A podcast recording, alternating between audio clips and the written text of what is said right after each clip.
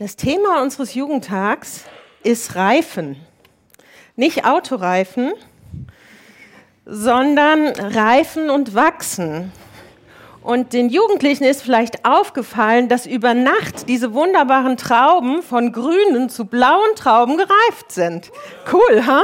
Huh? Es geht ums Reifen, es geht ums Wachsen, es geht ums sich entwickeln und das ist ein, das ist ein Prozess. Und ich will heute mit euch ein bisschen über die Früchte sprechen, die bei so einem Reifungsprozess entstehen können. Ich selbst züchte gerne Pflanzen. Ich tue aus irgendwelchem Obst, das ich gegessen habe, die Kerne behalten und dann pflanze ich die ein und gucke, was passiert das macht mir riesigen Spaß. Und wenn dann da so ein grünes Blättchen rauskommt, ja, wie cool das ist, kann ich euch gar nicht sagen, müsst ihr mal ausprobieren. Ähm, ich habe einen Avocadobaum gepflanzt und ähm, da ist auch was draus geworden. Ich habe auch einen Mangobaum. Ich habe auch einen Orangenbaum gepflanzt. Der ist leider wieder eingegangen. Ähm, ich habe auch einen Feigenbaum gepflanzt. So einer, wie hier gerade in unserer Schriftlesung. Ähm, ich habe sogar ein Bild. Das ist leider nicht mein Feigenbaum. mein Feigenbaum, der ist schon so groß, aber sehr schlank. Ja, ich habe so einen Feigenbaum, der sieht nicht so schön aus wie der.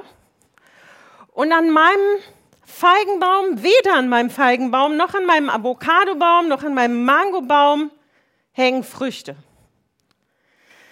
Die hatten noch nie Früchte, die haben viele Blätter, aber keine Früchte. Und ich befürchte, sie werden auch nie Früchte haben. Und damit ist mein Feigenbaum in unserem Wohnzimmer jetzt nicht viel mehr wert als irgendeine andere Grünpflanze. Und ich habe mich gefragt, wenn Jesus jetzt in mein Wohnzimmer kommen würde, was würde der wohl mit diesem Feigenbaum machen? Ein Feigenbaum ohne Früchte. Würde der den jetzt auch verfluchen? Keine Ahnung. Also ich verstecke den Feigenbaum, wenn Jesus kommt. In der Geschichte, die wir gehört haben, geht um so einen Feigenbaum. Jesus ist mit den Jüngern auf dem Weg nach Jerusalem. Da bekommt Jesus Hunger. Solche Details finde ich immer cool. Ja, Jesus hat auch mal Hunger. Und ähm, da knurrt ihm so der Magen und von ferne sieht er so einen Feigenbaum und dann geht er dahin, schiebt so die Blätter zur Seite und nix. Keine Feigen dran. Und Jesus wird tatsächlich so ein bisschen ärgerlich. Und ähm, er verflucht den Feigenbaum. Er sagt zu dem Feigenbaum, nun esse niemand mehr eine Frucht von dir in Ewigkeit. Und als dann Jesus und seine Jünger am Morgen wieder am Feigenbaum vorbeikommen, dann stellen sie fest, der Feigenbaum ist eingegangen. Der ist krepiert. Und ich will uns ein paar äh, Beobachtungen zu dieser Begebenheit weitergeben. Jesus hat erwartet, an dem Feigenbaum Früchte zu finden.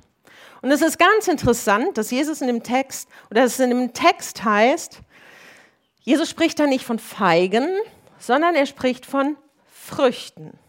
Und ich glaube nicht, dass das ein Zufall ist, weil wir sind ja im Markus-Evangelium, da gibt es keine Zufälle. Und Früchte sind wichtig für uns. Außerdem stellt Markus fest, ist gar nicht die Zeit für Feigen. Es ist gar nicht die Saison. Es wäre also eher ein Wunder gewesen, wenn da Feigen dran gewesen wären. Aber es gab keine, weil keine Feigensaison war. Und Jesus ist trotzdem frustriert. Das ist ein bisschen so eine unlogische Geschichte. Er hatte erwartet, an diesem Feigenbaum Früchte vorzufinden. Er hatte offensichtlich was anderes erwartet. Und weil er nicht vorgefunden hat, was er erwartet hat, wird er so ein bisschen ärgerlich. Dann, der Feigenbaum geht ein. Der Feigenbaum stirbt. Als Jesus mit den Jüngern am Morgen wieder am Feigenbaum vorbeikommt, stellen sie fest, er ist verdorrt. Er ist eingegangen. Aber eigentlich hat Jesus ja gar nicht zu dem Feigenbaum gesagt, du sollst eingehen. Er hat nur gesagt, dass der Feigenbaum keine Früchte mehr bringen soll. Und trotzdem ist der Feigenbaum eingegangen. Die Geschichte ist schon ein bisschen unfair, so vor allem dem armen Feigenbaum gegenüber.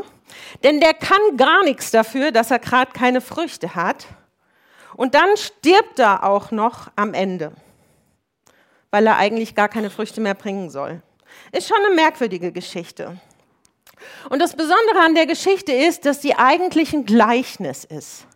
Ihr wisst, Jesus hat gerne Gleichnisse verwendet, um irgendwelche Sachen bildlich darzustellen, um sie nochmal anders zu erklären, um was zu verdeutlichen.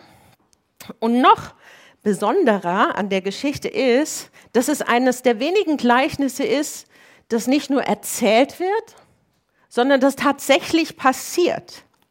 Also oft sind Gleichnisse ja fiktive Geschichten.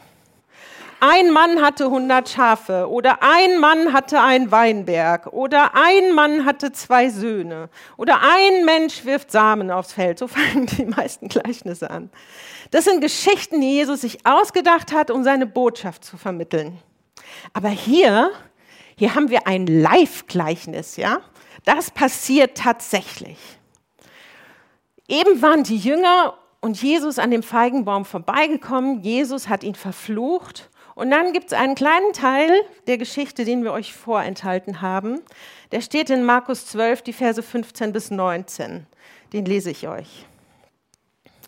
Und sie kamen nach Jerusalem und Jesus ging in den Tempel und fing an auszutreiben die Verkäufer und Käufer im Tempel und die Tische der Geldwechsler und die Stände der Taubenhändler stieß er um und ließ nicht zu, dass jemand etwas durch den Tempel trage.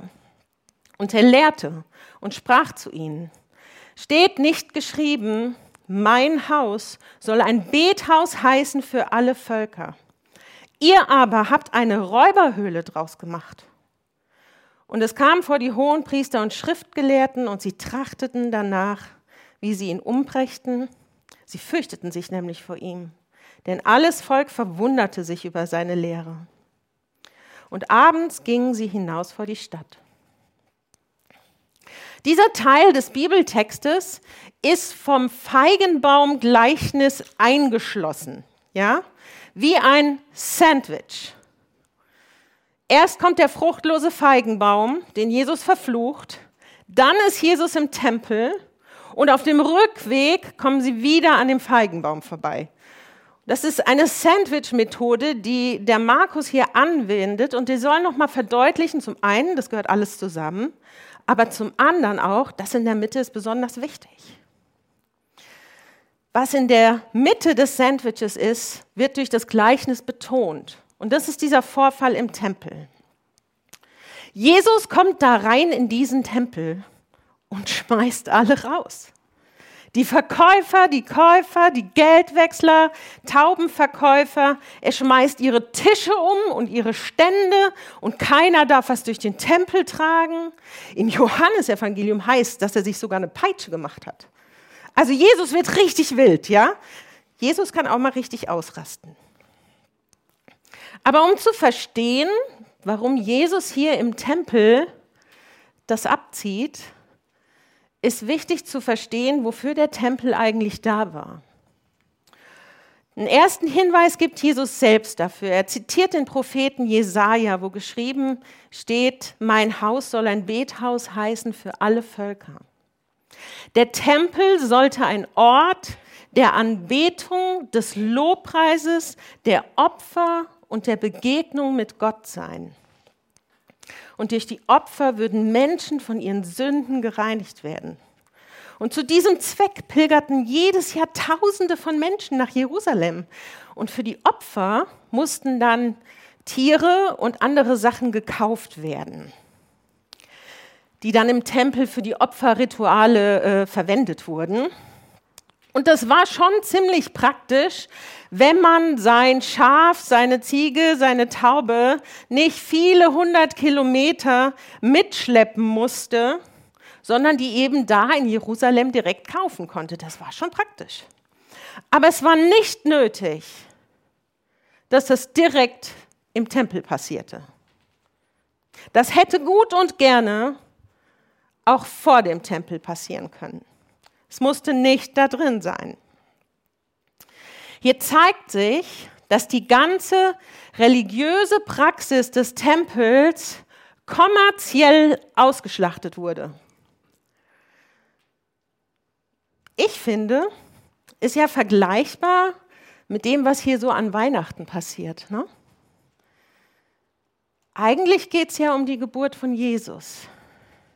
Aber wenn die ersten Dominosteine nicht schon im September im Regal sind, dann könnten wir nicht genug Profit machen, damit sich das Weihnachtsgeschäft lohnt. Wir schlachten das Weihnachtsgeschäft kommerziell aus, so gut es geht. Das war hier in Jerusalem genauso. Um den maximalen Profit aus dem Tempelkult herauszuholen, hat man die ganzen Verkaufsstände direkt im Tempel platziert. Und platziert hatte man die im sogenannten Vorhof der Heiden. Das Heiligtum mit dem, der Tempel, der hatte ja mehrere Bereiche. Es gab das Heiligtum mit dem Allerheiligsten, wo niemand außer die Priester hin durften. Es gab einen Bereich für Frauen. Es gab einen Bereich für Männer und es gab einen Bereich für die Heiden. Und dieser Bereich, der war jetzt vollgestellt mit Buden und Verkaufsständen. Und was bedeutete das? Das bedeutete, dass die Heiden und Menschen aus anderen Völkern, die konnten da zwar ihr Zeug kaufen und verkaufen, aber sie konnten nicht das tun, wofür der Tempel eigentlich da war. Sie konnten nicht Anbetung bringen, Lobpreis, Opfern und Begegnung mit Gott haben. Die Angehörigen anderer Völker wurden damit, wurde damit aktiv die Möglichkeit zur Anbetung, zum Lobpreis, zum Opfer, zur Begegnung mit Gott verwehrt. Heute sagen wir Ausgrenzung dazu. Und damit wurde das, was der Tempel eigentlich sein sollte, verhindert. Die Priester und Vorsteher des Tempels und damit die geistliche Führung des Volkes hatte das zugelassen. Sie waren dafür verantwortlich, dass Menschen nicht die Möglichkeit hatten, Gott anzubeten, ihm ihren Lobpreis zu bringen, ihm ihre Opfer zu bringen, Gott zu begegnen. Und damit hat der Tempel nicht das hervorgebracht, was er hätte hervorbringen sollen. Anbetung, Lobpreis, Opfer, Begegnung mit Gott. Das waren die erwarteten Auswirkungen, die Ergebnisse, der Ertrag, die Früchte des Tempels. Und das war es auch, was Jesus erwartet hatte vorzufinden, als er den Tempel betrat. Doch im Tempel ist kein Platz für Anbetung der Heiden und anderen Völker. Jesus kommt in den Tempel und findet sich in einer Shopping Mall wieder und er wird richtig ärgerlich. Offensichtlich hat er was anderes erwartet. Und weil er nicht das vorgefunden hat, was er erwartet hat, reagiert er so ärgerlich. Und hier ist die Verknüpfung zum Feigenbaum. Jesus hatte eine bestimmte Erwartung an den Feigenbaum. Er hatte erwartet, Früchte vorzufinden. Das sind die Früchte, Feigen sind die Früchte, die man von einem Feigenbaum erwarten kann. Als Jesus in den Tempel ging, hatte er erwartet, dort die Früchte vorzufinden, die man vom Tempel erwarten kann. Anbetung, Lobpreis, Opfer, Begegnung mit Gott. Aber die war nicht da. Der Feigenbaum hatte keine Feigen, weil nicht die Saison dafür war. Ich bin sicher, Jesus hat es gewusst, aber er verwendet trotzdem den Feigenbaum bewusst für sein Gleichnis, diese Fruchtlosigkeit. Und auch das nicht Saison für Feigen war, hilft uns die Ereignisse im Tempel zu verstehen, denn die zeigen uns einen Kontrast. Es gibt keine Saison für den Tempel. Im Reich Gottes ist immer Saison. Wenn ihr euch nichts merkt heute, merkt euch das. Im Reich Gottes ist immer Saison für Früchte. Der Tempel, der hat keine Pausen. Der hat keinen Urlaub. Der hat keine Ruhetage und der hat auch keine Ferien.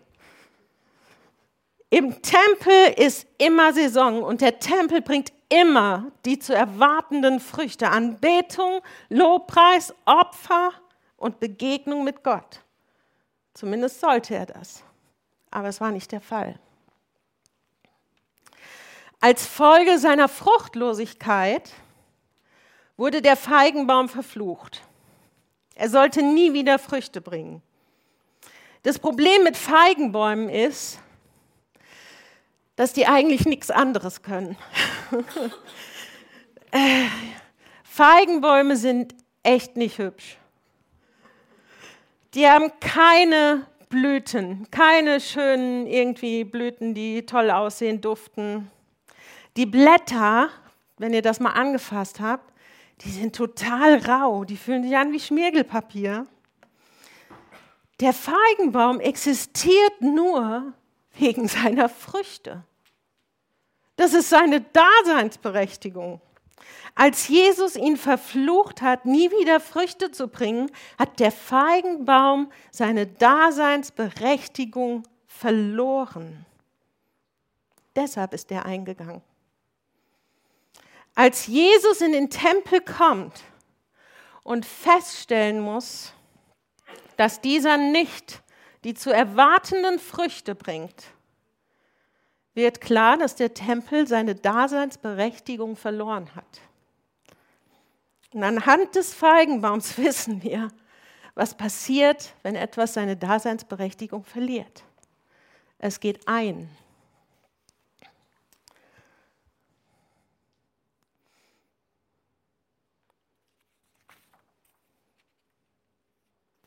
Das Gleichnis vom Feigenbaum, das hier die Geschichte von Jesus Auftritt im Tempel umschließt, ist ein Blick in die Zukunft des Tempels. Es gab keine Frucht und er würde eingehen wie der Feigenbaum. Das findet ihr vielleicht krass, was ich sage. Aber wisst ihr was? Nur 40 Jahre später wurde der Tempel von den Römern zerstört keine Daseinsberechtigung. Ich glaube, mehr muss ich dazu nicht sagen. Aber an dieser Stelle ist wichtig zu verstehen, dass es hier im Gleichnis um den Tempel und die religiöse Führerschaft als Institution geht. Sie haben nicht das bewirkt, was sie hätten bewirken sollen, nicht die zu erwartenden Früchte gebracht und haben dadurch ihre Daseinsberechtigung verloren. Und wisst ihr was? Das scheint mir ganz schön stark übertragbar zu sein auf das, was heute in unseren Kirchen passiert. Das Gemeindehaus der Methodisten in Großenhausen wird gerade umgebaut in ein Wohnhaus. Und die evangelische Kirchengemeinde in Lützelhausen, da kommt entweder ein Veranstaltungsraum rein oder sie wird abgerissen für einen Bolzplatz. Die braucht keiner mehr.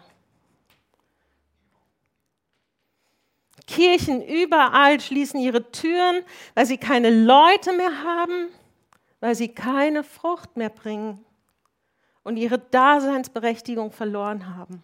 Und sie gehen ein. Das Gleichnis vom Feigenbaum ist eine Mahnung an den Tempel von damals, aber genauso an die Kirche von heute. In der Geschichte steckt aber nicht nur eine Botschaft an die Kirche drin, sondern auch eine an uns. Es geht um das Reifen von Frucht.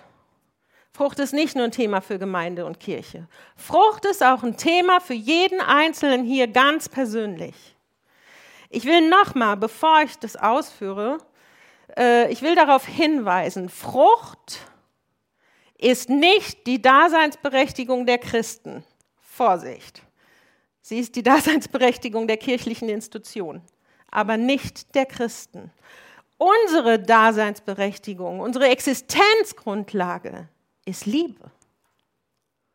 Wir leben aus der Liebe Gottes und aus der Gnade heraus, aus unserer Beziehung zu ihm. weil er uns zuerst geliebt hat. Aber es ist unser Verständnis, dass im Leben eines Menschen, der als Christ lebt, auf gewisse Weise Früchte reifen. Die Frucht ist das Ergebnis unserer Beziehung zu Gott und das Bild von der Frucht wird im Neuen Testament mehrfach benutzt. In Johannes 15, Vers 5 sagt Jesus von sich selbst, ich bin der Weinstock, ihr seid die Reben. Wer in mir bleibt und ich in ihm, der bringt viel Frucht, denn ohne mich könnt ihr nichts tun. Und wie die Frucht aussieht, auch dafür gibt es Beispiele im Neuen Testament. Die bekannteste Stelle ist bestimmt hier, Galater 5, Vers 22. Die Frucht des Geistes aber ist Liebe, Freude, Geduld, Freundlichkeit, Güte, Treue, Sanftmut, Keuschheit. Matthäus 3, Vers 8. Seht zu, bringt rechtschaffene Frucht der Buße. Römer 6, Vers 22. Nun aber, da ihr von der Sünde frei und Gottes Knechte geworden seid, habt ihr darin eure Frucht, dass ihr heilig werdet. Das Ende aber ist das ewige Leben. Epheser 5, Vers 9. Die Frucht des Lichts ist lauter Güte, Gerechtigkeit und Wahrheit. Und Hebräer 13, Vers 15. So lasst uns nun durch ihn, Gott, allzeit das Lobopfer darbringen das ist die Frucht der Lippen, die seinen Namen bekennen. Eine ganze Menge Früchte, hm? die da im Leben eines Menschen reifen können, der Jesus nachfolgt.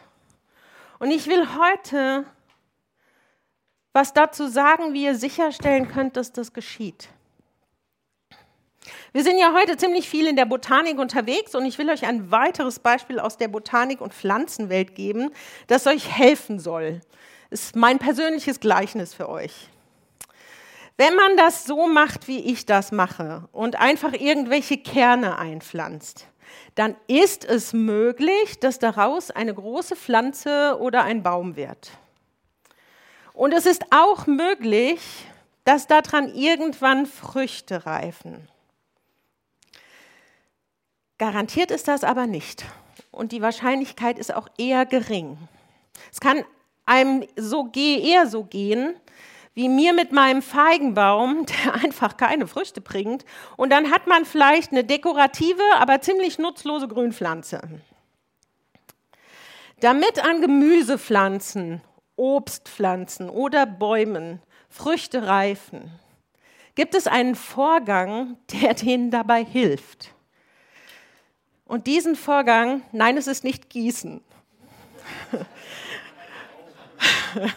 Diesen Vorgang nennt man Veredelung. Wir sind ja heute botanisch unterwegs, deswegen lese ich uns ein Zitat aus der Zeitschrift Mein schöner Garten. Die Veredelung ist eine wichtige Methode zur Vermehrung von Bäumen und Sträuchern, die umgangssprachlich auch als Pfropfen bezeichnet wird. Das Prinzip dabei ist, dass zwei Pflanzenteile mit unterschiedlichem Erbgut zusammengeführt werden und miteinander zu einer neuen Pflanze verwachsen. Okay, ich habe ein Beispiel für euch mitgebracht. Das ist ein Apfelbaum. Und die Veredelung läuft folgermaßen. Man nimmt einen Zweig mit Knospen von einem edlen, fruchtbaren Baum und verbindet das mit dem Baum, der jetzt nicht so die Früchte bringen mag. Und diese Pflanzenteile, die wachsen zusammen. Man könnte es auch so sagen, im Prinzip handelt es sich um eine Transplantation eines Pflanzenteils auf eine andere Pflanze. Sehr grün heute bei uns. Das Faszinierende bei der Veredelung ist, dass die guten Eigenschaften einer Pflanze, nämlich Widerstandskraft, Wachstum und für uns ganz wichtig Früchte, Fruchtbarkeit, auf die andere Pflanze übertragen werden. Und ich finde, das ist ein ziemlich gutes Bild dafür, was mit unserem Leben passiert, wenn Jesus Teil davon wird. Wenn wir begreifen, dass unserem Leben ohne Gott die Existenzgrundlage fehlt, dass Sünde uns von Gott trennt und dass wir eine Beziehung mit Gott brauchen. Und wenn wir begreifen, dass Jesus alles getan hat, um diese Existenzgrundlage zurückzugeben, dass er für unsere Sünde am Kreuz gestorben ist und dass er eine Beziehung zu Gott möglich macht, dann dürfen wir uns für ihn entscheiden. Wir dürfen ihn, uns, ihn als unseren Herrn und Retter annehmen. Wir dürfen Kinder Gottes sein. Wir dürfen ihm nachfolgen. Wir dürfen ihm, uns von ihm verändern lassen. Wir dürfen uns von ihm veredeln lassen. Klingt das nicht toll? Wenn Jesus Teil von unserem Leben wird, dann verändert das alles. Dann können Früchte reifen. Die, die wir aufgezählt haben und bestimmt noch eine ganze Menge mehr. Dann geschieht Veredelung in deinem Leben. wie bei einem guten Baum wirst du mit, wie bei einem Baum wirst du mit Jesus verbunden und all das Gute, wofür er steht, geht auf dein Leben über. Dadurch können in deinem Leben diese Früchte reifen. Und es sind die Früchte, nach denen er ausschaut, wenn er auf dein Leben blickt. Das Interessante bei diesen Früchten ist, die haben immer Saison. Es gibt keine Saison für Liebe und Gerechtigkeit. Du bist nicht morgen gerecht und heute nicht. Die Früchte sollen immer in unserem Leben sichtbar sein.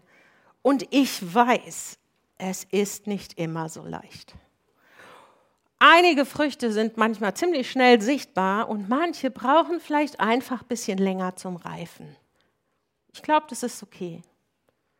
Solange wir Jesus erlauben, in unser, unser Leben zu veredeln und in uns zu wirken.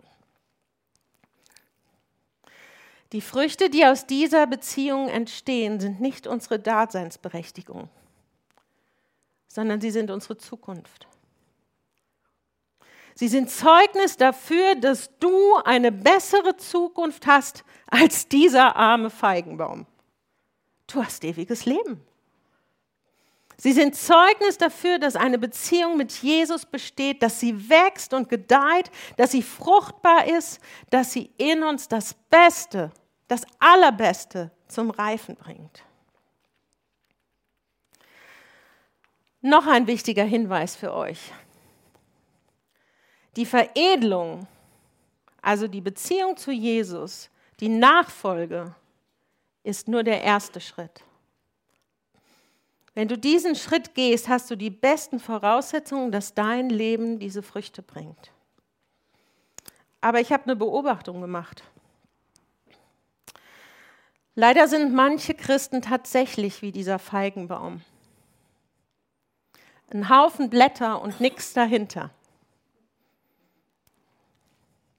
Seid nicht so ein Feigenbaum. Wer einen Garten hat oder schon mal irgendwas gepflanzt hat, der weiß, damit ist es nicht getan. Jetzt kommen wir zum Gießen. Die, damit Früchte wachsen und reifen, brauchen sie Pflege, vielleicht auch ein bisschen Zeit. Manche Früchte brauchen länger zum Reifen, manche zeigen sich schon nach kurzer Zeit. Aber ohne Hingabe und Pflege tut sich vielleicht nichts. Gärtnern oder Nachfolge sind keine Selbstläufer. Man muss investieren. So ist das auch in der Beziehung mit Jesus. In diese Beziehung muss man investieren. Es braucht Hingabe und Pflege. Gilt auch für die Gemeinde. Und wenn man das tut, dann können in dieser Beziehung die großartigsten Früchte reifen. Ich glaube, am allerbesten wird all das, was wir heute gehört haben, zusammengefasst in dem folgenden Psalm.